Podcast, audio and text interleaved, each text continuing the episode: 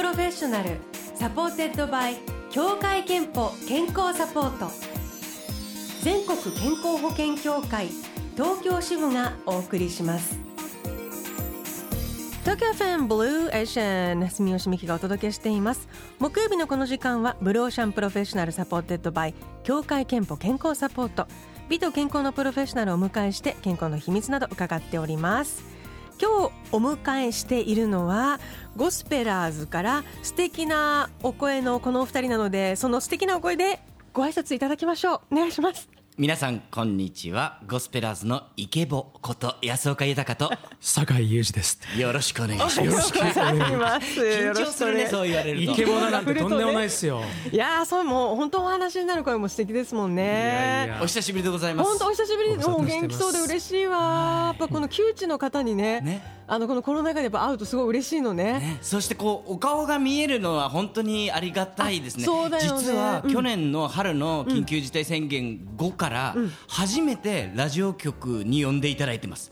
やっぱりリモートがほとんどだったので。そうか。初めてこのブースというかラジオなるほ局にどお邪魔させていただいてなんか安心本しました。当あのいろいろねこう感染対策も、はい。あのみんなこう知恵を集めて積んできたのでディスタンスを取りながらもも実はかなりねあのディスタンスあるんですよね。そう。はい、もう3メートルぐらい離れてあのお話を聞いてるんですけれどもそう確かにお顔が見えてあとはあのお声もね直接響いてというような形で今日はお話を伺えています。はい。今日はあのメッセージでも声の話をみんなに伺ってるんですけど、はい。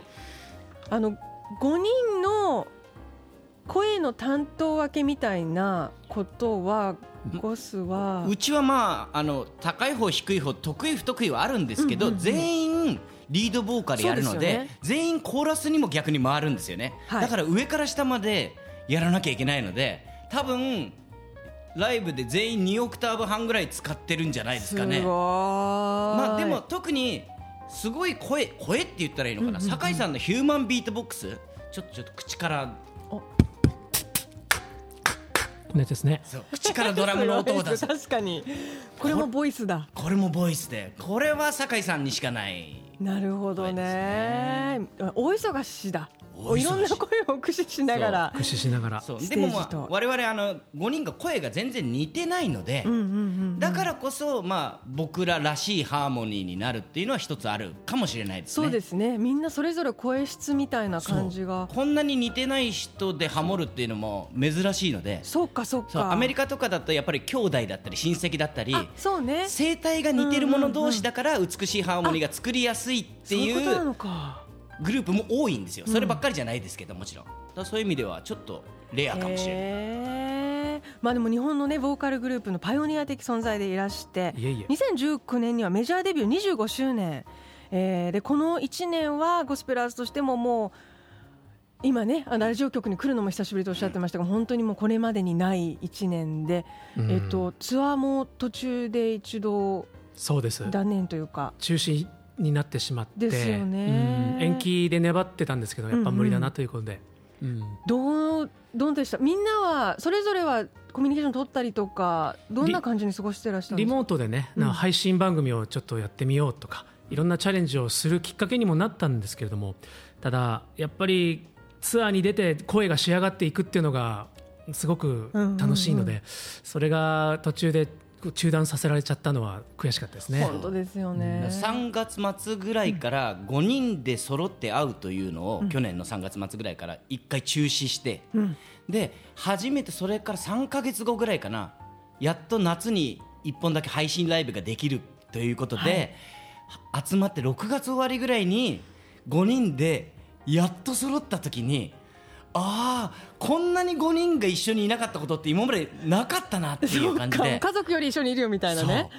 そのリハーサルっていうのはなんかちょっと感動的ではありましたね。で。しょうね、うん。しかもその声のお互いの声の響きをすごい聞きながらハーモニーを追求していらっしゃるということは生でその5人のその声の波動みたいなのもこう肌とかでね感じながらの仕事がもうそんだけなかったわけですから。で一生懸命ね北山が中心になってリモートでハーモニーをやる あの試作みたいな練習みたいなのもしたんですけどやっぱり難しいねタイムラグとの戦いですよね。そうですよね。そ,、そうれ Wi-Fi のね環境とかの違いとかね。でいろいろソフトウェアもヤマハさんとかが中心になって作ってくださってどんどんできるようにはなってるんだけどやっぱり目の前で5人で輪になって歌った時のあれにはならないんですよね。動ね。そうなんですよ。いや感動的だったろうな久しぶりに、まあ、でも多分そういうね思いが結実しているのが、うん。先週リリースされたアルバム「アカペラ2」はい。あのアカペラアルバムは2002年以来18年ぶり？そうなんですよ、ね。すごい。やっぱりその声の素晴らしさみたいなことを再実感して出そうよみたいなことだったんですか？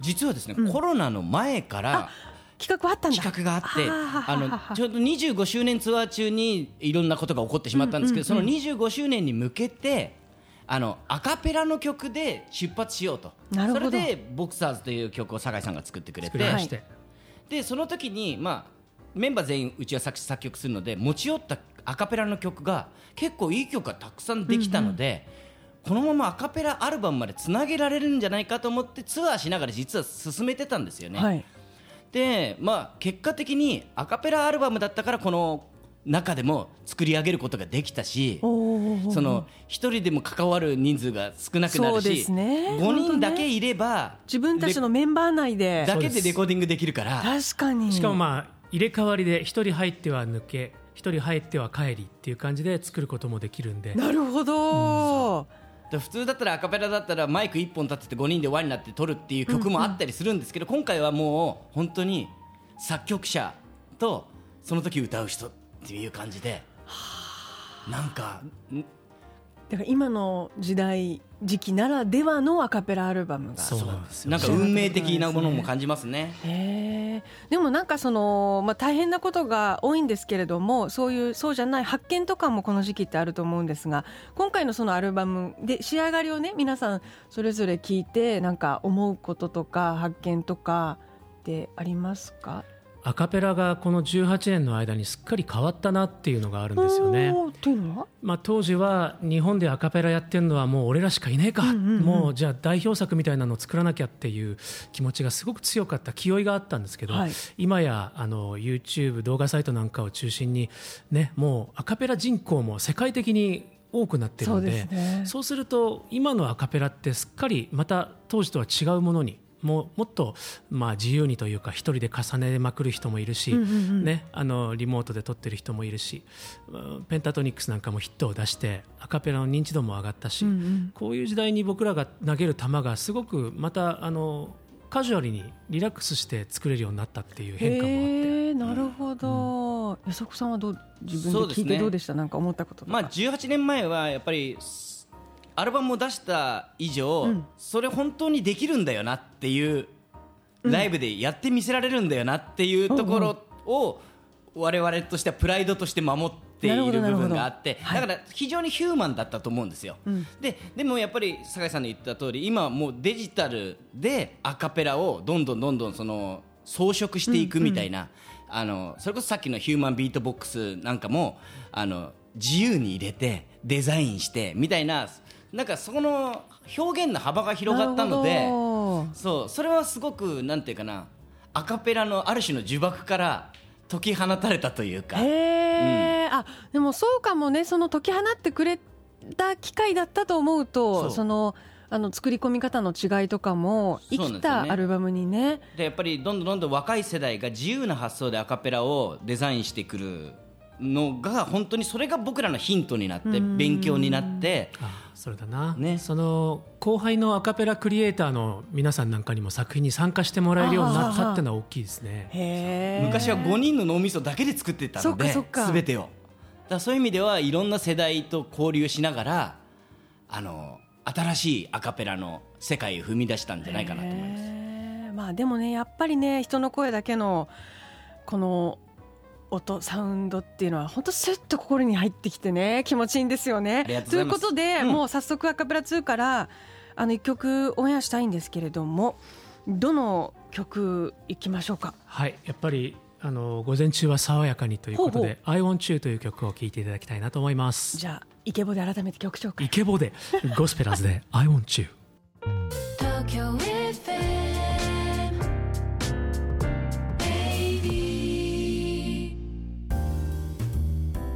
ゴスペラーズアカペラ2より I want you お送りしました。いやーいい曲。確かにあの朝にぴったりの曲を、えー選んでいただきました。今日は、ゴスペラーズの酒井優さんと安岡豊さんをお迎えして、えーお話を伺っています。お願いします。あの後半は健康元気の秘密についても伺いたいんですけれども、えー、とまずリスナーさんからいきます。京摂市の31歳の主婦チビーナスさんからこんなメッセージ、うん。毎日スクワットして筋力アップを心がけていますと。素晴らしい。いただいていますがお二人はどうですかそれぞれ、あのー昨年今年などお食事せ生活習慣とか健康のために気をつけていることは？はい。あの猫を飼ったんですよね。そうなの？そうなんですもういい保護猫でもう心の優しいやつなんですけどやっぱこの季節乾燥で静電気パチってきちゃうじゃないですか。触ってると、はいはい。でもう目キュッて細めていてってなるんでかわいそうで。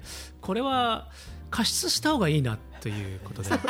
それ自分の健康じゃなくて猫の健康いやいや話ところがこれが加湿をしてみたらば、うんうん。まああの鼻とかあ。の花粉症のねなんか引き金になりそうなあのチリチリっていう感じが収まってがぜん調子いいですねやっぱり。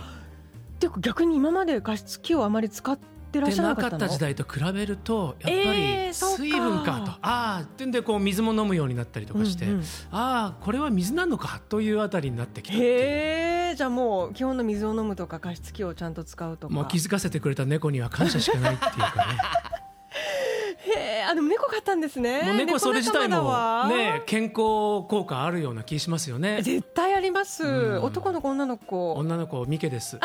もうじゃあ可愛いね。優しいんだ。可愛いね。住吉さんのところにもいるんでしょ？うち四匹もいるんです四匹もいるの？すごい 先輩すごい。すごい健康になっちゃうじゃない。あのもうやっぱ可愛いとかって思うときに、もううわーってストレスが出ていくみたいななんかもうそういう健康効果ね。本当にそれだけでもありますよね。うん。へえ安岡さんはどうですか？あの健康そうですね。この一回スケジュールが全部なくなっちゃって、うん。真っ白になった時になんかこのままじゃやばいなと思ってあの曜日感覚ん。を持つようにしようと思ってで月曜日は例えば腕立てとか水曜日スクワットとかなんか自分に全部決めて、筋トレを。筋トレでそれだけじゃなくて、まあ、あのゴスペラーズでも毎週土曜日に配信番組とかを始めたり、え何曜日にはあの自何分をするみたいな。ブログを書くとかもう決めてやらないとなんか自分がやる気がないのかただ単にやることがないのかなんか疲れてるのか疲れてないのかも分かんなくなって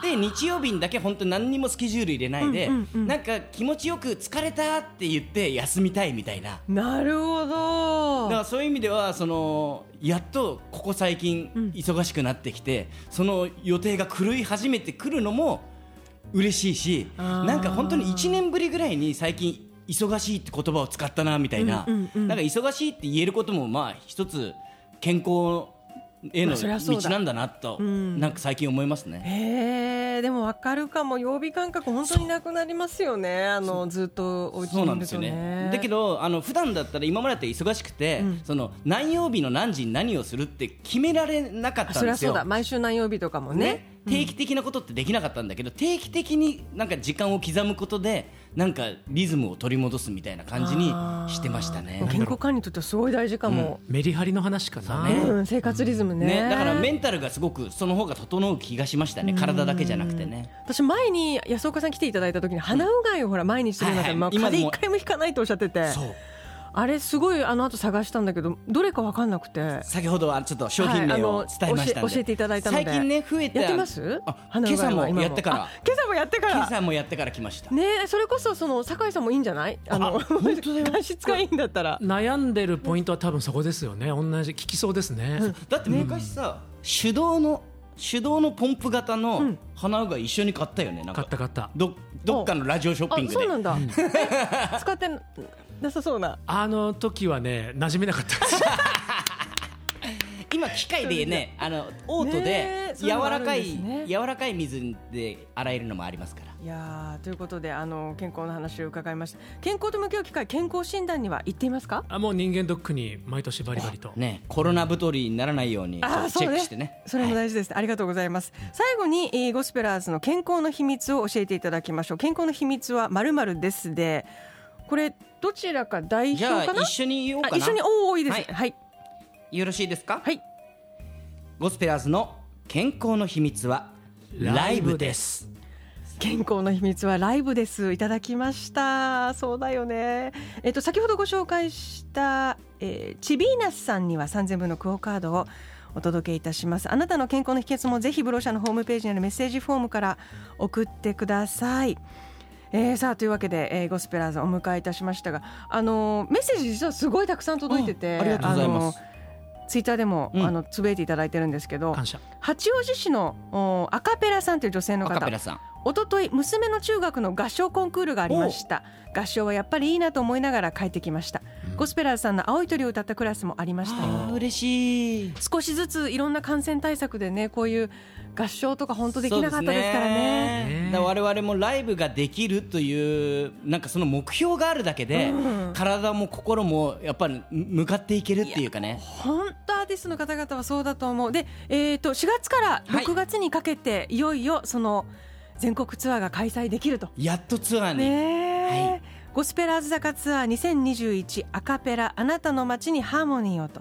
いうツアーとなっています。アルバムとツアーについて詳しくはゴスペラーズのオフィシャルサイトをチェックしてみてください、えーということで本当にあのお久しぶりにはい。生でこうやってねお話できて嬉しかったです、ありがとうございましありがとうございました。最後にもう一曲アカペラ2からお届けしたいと思いますが、えーまた選んでいただく感じでいいかな？大丈夫です、はいじゃあこの曲を聴いていただきましょう。ゴスペラーズで「風が聞こえる。酒井さん安岡さんありがとうございまし」た。ありがとうございました。